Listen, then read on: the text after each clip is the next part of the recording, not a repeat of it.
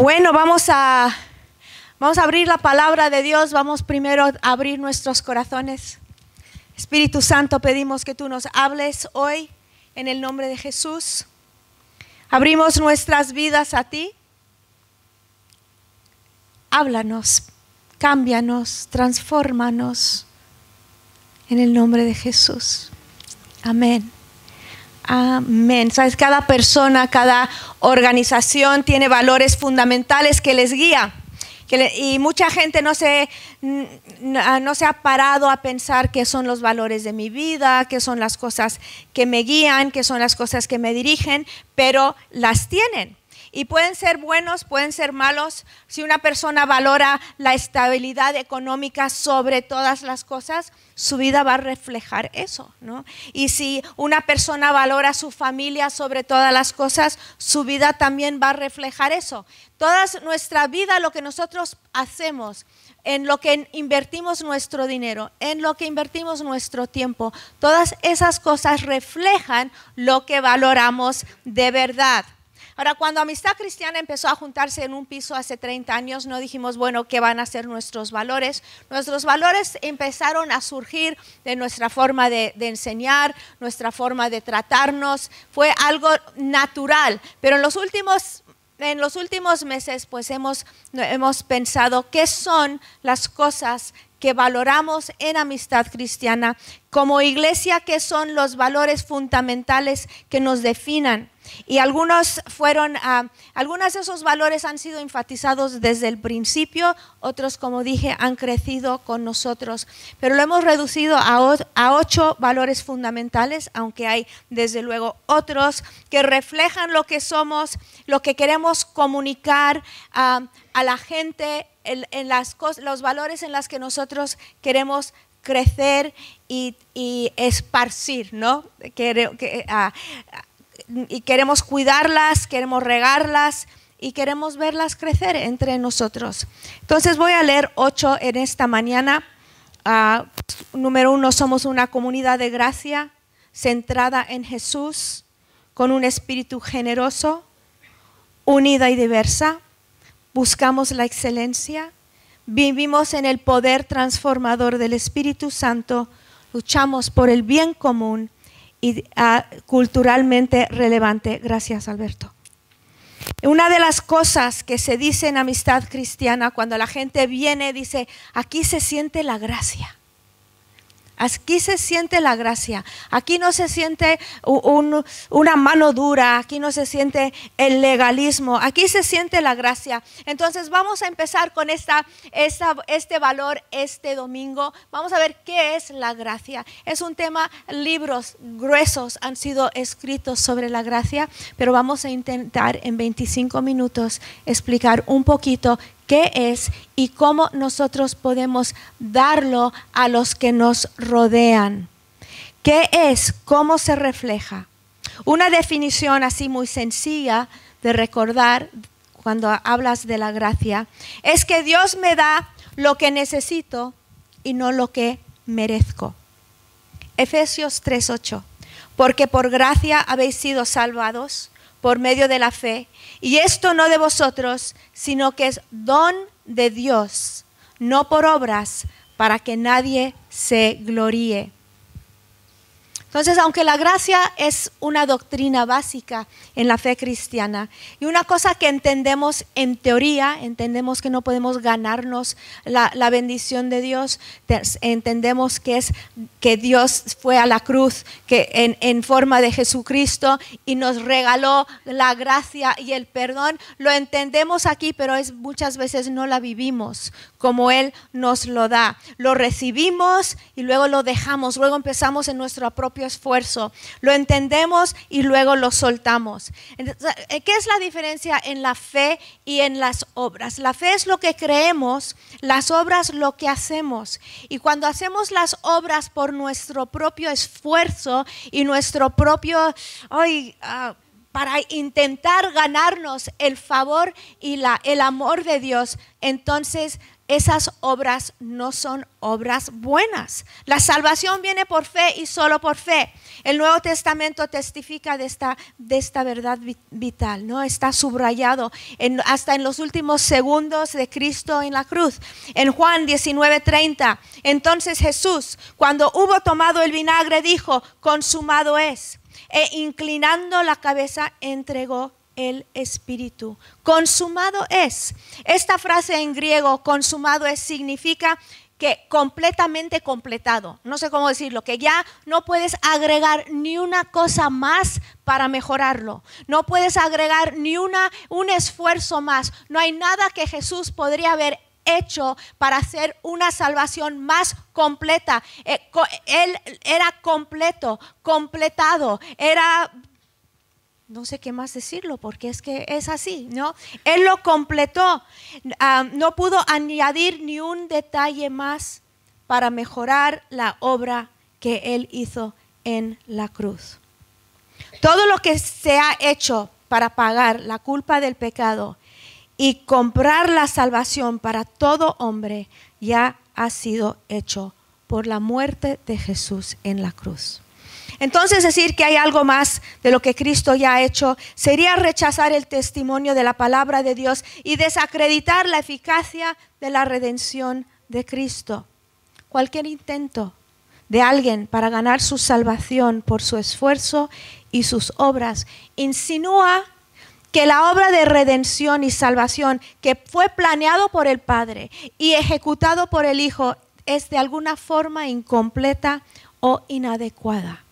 Entonces, cuando tú, hay cosas que, que, dicen a veces que, oyes, que, hay que vamos a hacer un pacto con Jesús. Si yo hago esto, entonces Él está obligado a hacer esto. O si yo doy esto, entonces Él es obligado. No, no, no. Él ha hecho todo lo que nosotros necesitamos en la cruz y no hay nada que podemos añadir ni que debemos añadir. No, yo voy a hacer un sacrificio. No, Él ya hizo un sacrificio. Dice, a veces piensas, si yo, si yo me esfuerzo mucho, entonces Dios desde el cielo va a ver y va a decir, ah, vale, mira, pues ya, no, no, Él ya lo ha hecho todo. Él dio todo lo que nosotros necesitamos. Tito 3:5 dice, Él nos salvó. A mí me gusta mucho este versículo. No por obras de justicia que nosotros hubiéramos hecho, sino conforme a su misericordia, por medio del lavamiento de la regeneración y la renovación por el Espíritu Santo el lenguaje sencillo lo dice así, la, traducción dice, y nos salvó, pero no porque hubiéramos hecho algo bueno, sino porque nos amaba y quiso ayudarnos, quiso ayudarnos. Por medio del poder del Espíritu Santo nos salvó, nos purificó de todos nuestros pecados y nos dio vida nueva. No por obras de justicia, ¿Qué quiere decir? No por cosas buenas que tú intentas hacer. La gracia significa que recibimos la vida no por nuestro propio mérito o esfuerzo. Recibimos la salvación no por nuestro propio mérito ni esfuerzo. Recibimos el Espíritu Santo no por nuestro propio mérito ni por nuestro propio esfuerzo. Claro, yo necesito la salvación, pero no me la puedo ganar. Dios me lo da por gracia, me da lo que necesito no lo que me merezco.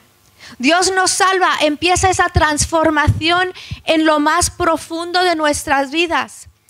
No nos transforma primero y luego nos salva. No recibe, no, Él nos recibe antes de limpiarnos. No nos limpia primero y luego nos recibe. Mucha gente piensa, bueno, cuando yo puedo dejar de hacer esto, dejar de hacer el otro, dejar mis vicios, entonces luego yo me voy a entregar al Señor. No, nosotros nos entregamos primero, luego por su gracia Él nos salva, Él nos limpia y Él nos da una nueva oportunidad y Él empieza a transformar nuestras vidas. Él entiende que somos barro, Él entiende que le necesitamos para poder salvarnos, que le necesitamos para poder transformarnos, le necesitamos a Él. Y de la misma manera que Él nos ha recibido, nosotros queremos recibir a otros. Pedro eh, nos exhorta en 2 de Pedro 3:18 a crecer en la gracia.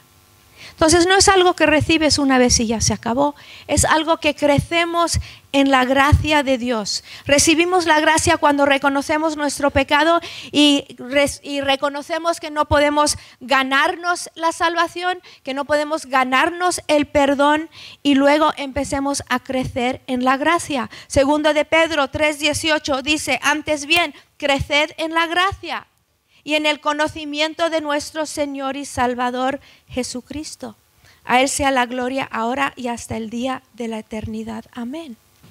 Podemos crecer en la gracia de Dios. Podemos crecer en el conocimiento, recibiendo lo que Dios nos ofrece. ¿Sabes que todo lo que Dios te da es para compartir? ¿Sabes? Mucha gente no, no sabe eso. Pues la gracia que Dios te da también es para compartir. Mateo 10, 8 dice, de gracia recibisteis, dad de gracia. Dios nos ha dado gracia y nosotros podemos dar gracia. ¿Por qué? Porque nosotros no merecemos lo que Dios nos ha dado por gracia, la salvación, el perdón, la aceptación y muchas cosas más. Y nosotros debemos dar de la misma forma. Dice, de gracia recibisteis, dad de gracia. Ahora, en el mundo, vivimos en un mundo que enseña lo opuesto a la gracia. El mundo intenta convencerte que a ti algo te pasa, ¿eh? que tú no estás bien. Tú no llegas a la talla. Eres defectuoso. Mm, empiezas a aprender que si no rindes, no ganas, ¿no? Si no rindes, pierdes.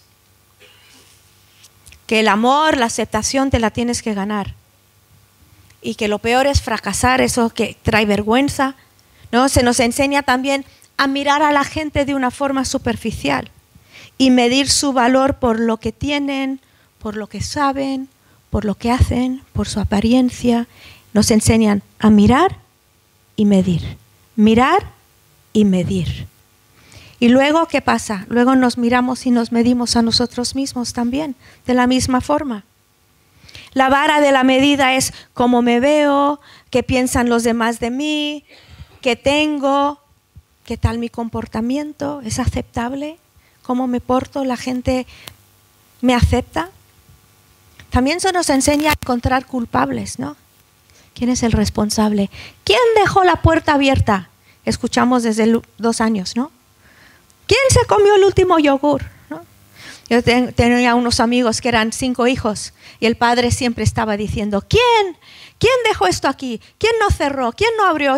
Entonces tenían como 11 años, entonces empezaron todos a, el padre decía, ¿quién dejó abierta la puerta? Yo, yo, yo, yo, yo.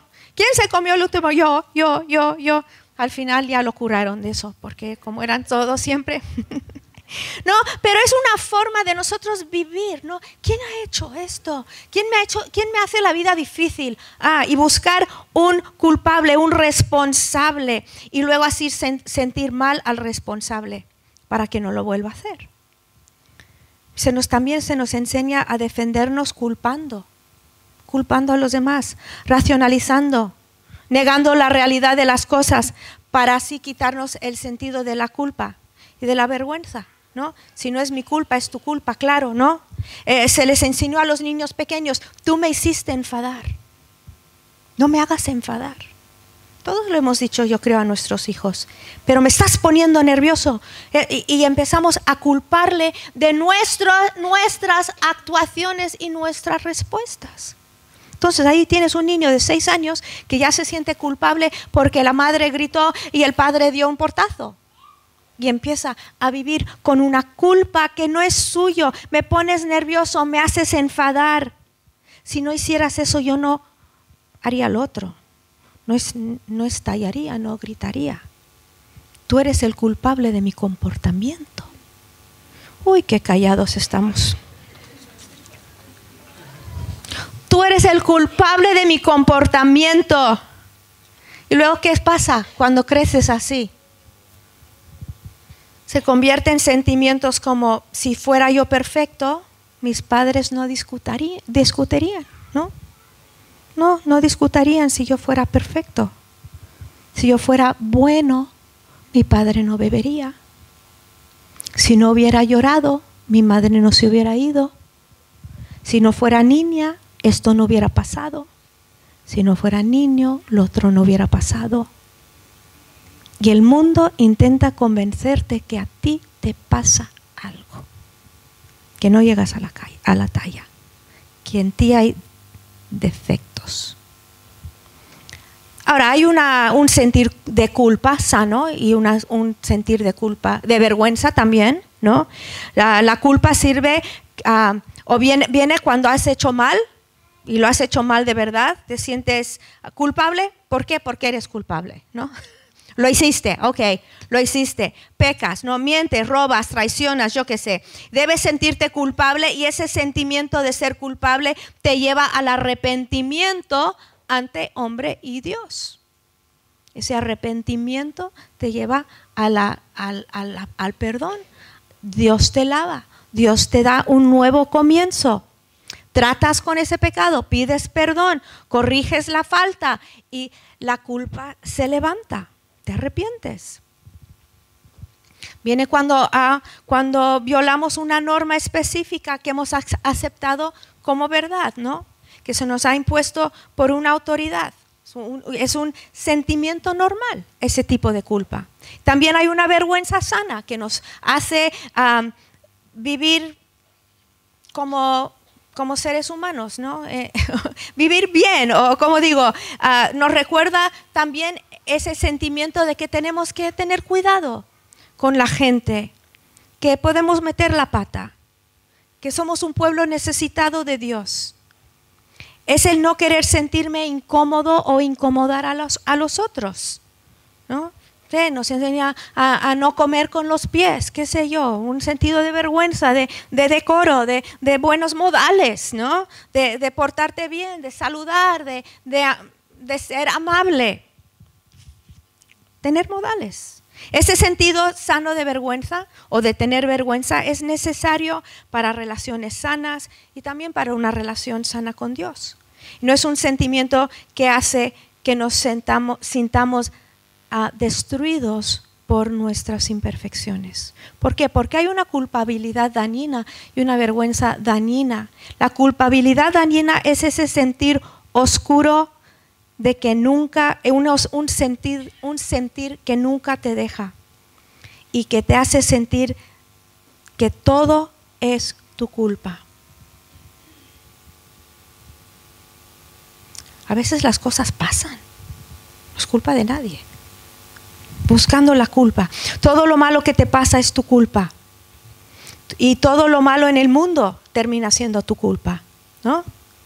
Dices, sí, el, ambiente, eh, yo sé que es mi culpa, yo sé el ambiente en casa es mi culpa, yo sé que, que mi, mi, hijo pues suspendió por mi culpa, yo sé que esto por mi culpa, sí, la guerra en Siria, mi culpa, sí, la contaminación en la Antártica también, mi culpa, ¿no? Empiezas a sentirte culpable por todo, tu culpa.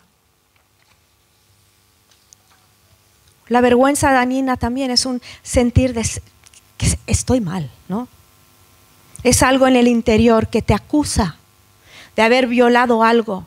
Puede incluso estar ahí, aunque hemos pedido perdón a Dios, a la gente, ahí está ese sentido de, vergüenza, ese sentimiento de culpa. Puede seguir como sentimiento de, luego, pues, de sentirte insuficiente, ¿no? dañado, sucio, inaceptable, impresentable. Es un sentimiento que nos hace sentir destruidos por nuestras imperfecciones, avergonzado de ser tú.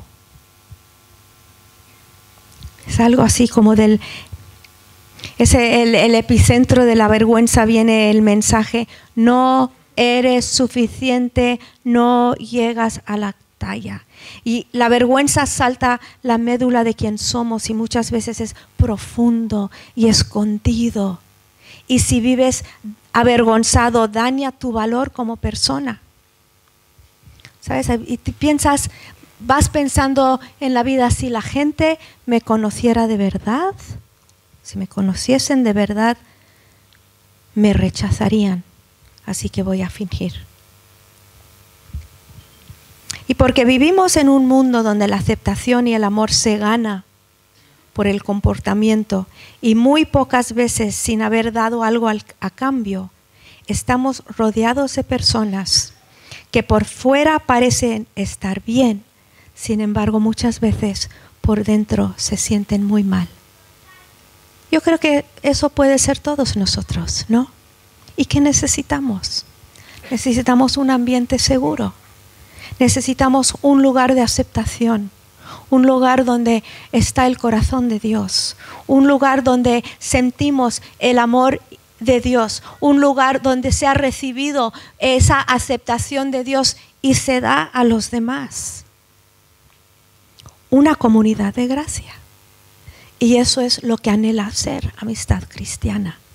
Es uno de nuestros valores, un ambiente donde se recibe aceptación y gracia, sea el que sea nuestro pasado. Y aquí entramos tú y yo como ministros de esta gracia. Tú como miembro de Amistad Cristiana, como parte de esta familia, tú tienes ese gran privilegio de dar gracia, de dar aceptación, me acuerda, me recuerda al hijo pródigo, ¿no? Él llegó a la casa del padre oliendo que a cerdo. ¿Cómo huelen los cerdos? Mal. No compras perfume de cerdo, ¿no?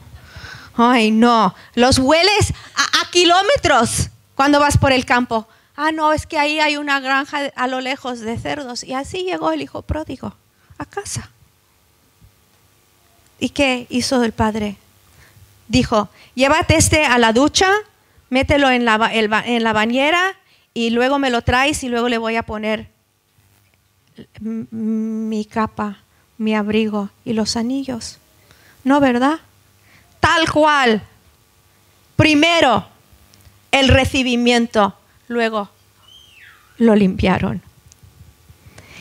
Es lo que hacemos nosotros cuando cubrimos a las personas con la gracia y la aceptación. Decimos, no huelo nada. Le cubrimos con el manto de la gracia de Dios.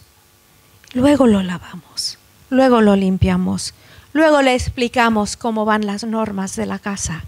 Pero primero es el recibimiento, la aceptación. Romanos 5, 5, porque el amor de Dios ha sido derramado en nuestros corazones por el Espíritu Santo que nos fue dado. Este amor se manifiesta en la forma en que amamos y tratamos a la gente. Cómo perdonamos, cómo olvidamos, cómo limpiamos, cómo borramos el amor de Dios que ha sido derramado en nuestros corazones. Entonces he escrito aquí tres maneras de manifestar el amor de Dios y ministrar gracia me imagino que hay muchísimas más, pero uno, el aceptar y recibir, como hemos hablado, el sin juzgar. La Biblia nos dice que debemos juzgar profecías, debemos juzgar el fruto de, de las personas. No estamos diciendo que aquí que la gente puede ser hipócrita, no, claro que no, pero no debemos aceptar cosas que no son bíblicas ni permitir que la gente vive doble vidas. No estamos hablando de cerrar los ojos a la hipocresía, no estamos hablando de eso pero sí estamos hablando de no juzgar a la gente por su pasado, no juzgar a la gente por sus gustos, por cómo visten, por cómo ríen, por cómo gastan su dinero, ¿no? Qué rápidos somos para juzgar personalidades, preferencias personales, hábitos, costumbres. Somos muy rápidos para juzgar todo esto.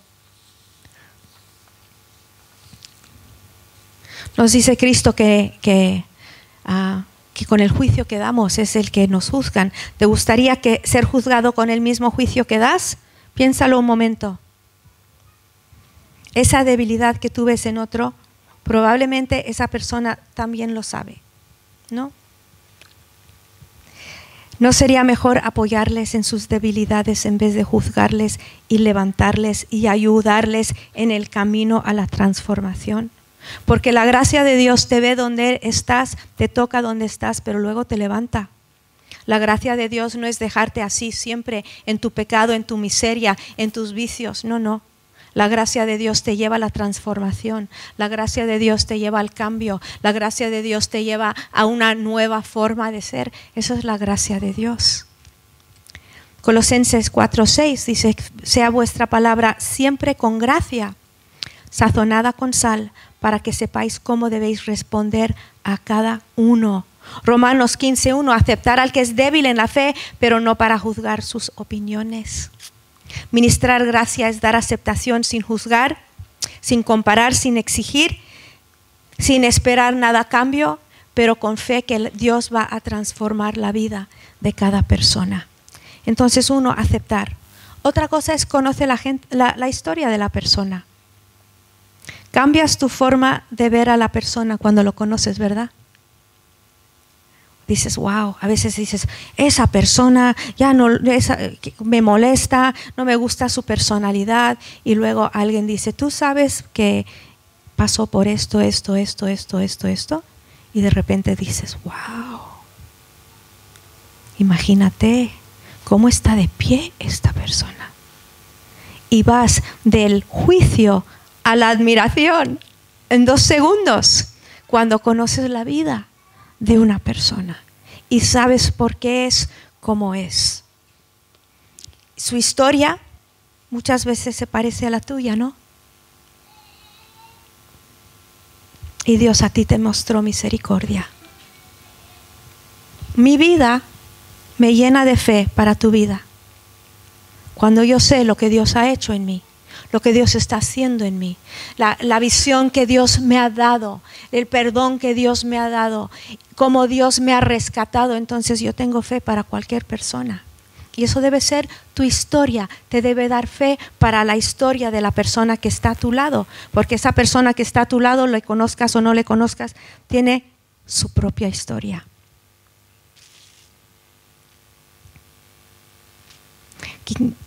Quizá estás en un momento muy bueno ahora mismo de tu vida y es fácil mirar a los que no lo están pasando tan bien, ¿no? que no tienen la vida tan ordenada como tú.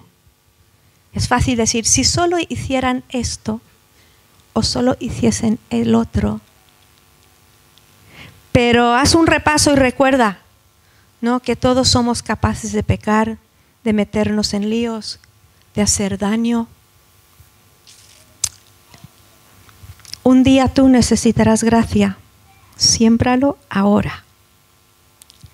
Amistad es una comunidad de gracia. Cuando recibe, acepta, cuando conoce a la gente, cuando protege a otros de la crítica y los, los juicios, cuando la gente empieza a hablar mal, protege a los demás. Amistad es una comunidad de gracia cuando cubre y no resalta ni las debilidades, ni el pecado, ni el pasado. Proverbios 10 dice, pero el amor cubrirá todas las faltas. Cuando cubres algo, no lo ves, ¿no? Eh, la idea aquí habla de cubrir las faltas de otro. No es que desaparezcan, pero que no se vean. No es para que no cambien, pero para que no se vean en ese momento no sacar a la luz cosas del pasado, no exponer debilidades, caídas, pecados.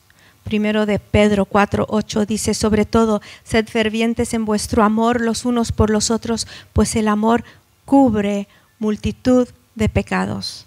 ¿Y cuántos sabemos que esto es verdad, no? ¿Cuántas ah, madres aquí perdonan todo lo que hacen sus hijos? ¿Y el vecino no lo perdona? Porque el vecino no lo ama, pero tú le perdonas porque el amor cubre. El amor cubre multitud de pecados. Una historia que leí yo en Génesis me, me, sorprendió, ¿no? Génesis 9:20. Entonces Noé comenzó a labrar la tierra, ya se había bajado del arca, todo eso, y plantó una viña. Y bebió el vino y se embriagó y se desnudó en medio de su tienda. Y Cam, padre de Canaán, vio la desnudez de su padre y se lo contó a sus dos hermanos que estaban afuera. Entonces Sem y Jafet tomaron un manto, lo pusieron sobre sus hombros y caminando hacia atrás cubrieron la desnudez de su padre. Y sus rostros estaban vueltos y no vieron la desnudez de su padre. ¿Qué estamos viendo aquí? Noé. Noé se encontraba en una situación vergonzosa. Un hijo lo contó, mientras que los otros dos le cubrieron. Proverbios 17:9. El que encubre la falta busca la amistad. El que la divulga aparta al amigo. Queremos ser, seguir siendo, crecer en, regar la gracia en la amistad cristiana. Pero no lo podemos dar si no lo hemos recibido. Quizás tú estás aquí en esta mañana y tú no estás seguro de que tus pecados han sido perdonados. Tú sigues con esa pesadez. Tú vives con esa vergüenza del, del pasado. Jesús está aquí en esta mañana para librarte de la culpa, de la vergüenza, de todo lo que te ata, de todo lo que te aplasta, con su gran amor, su obra en la cruz.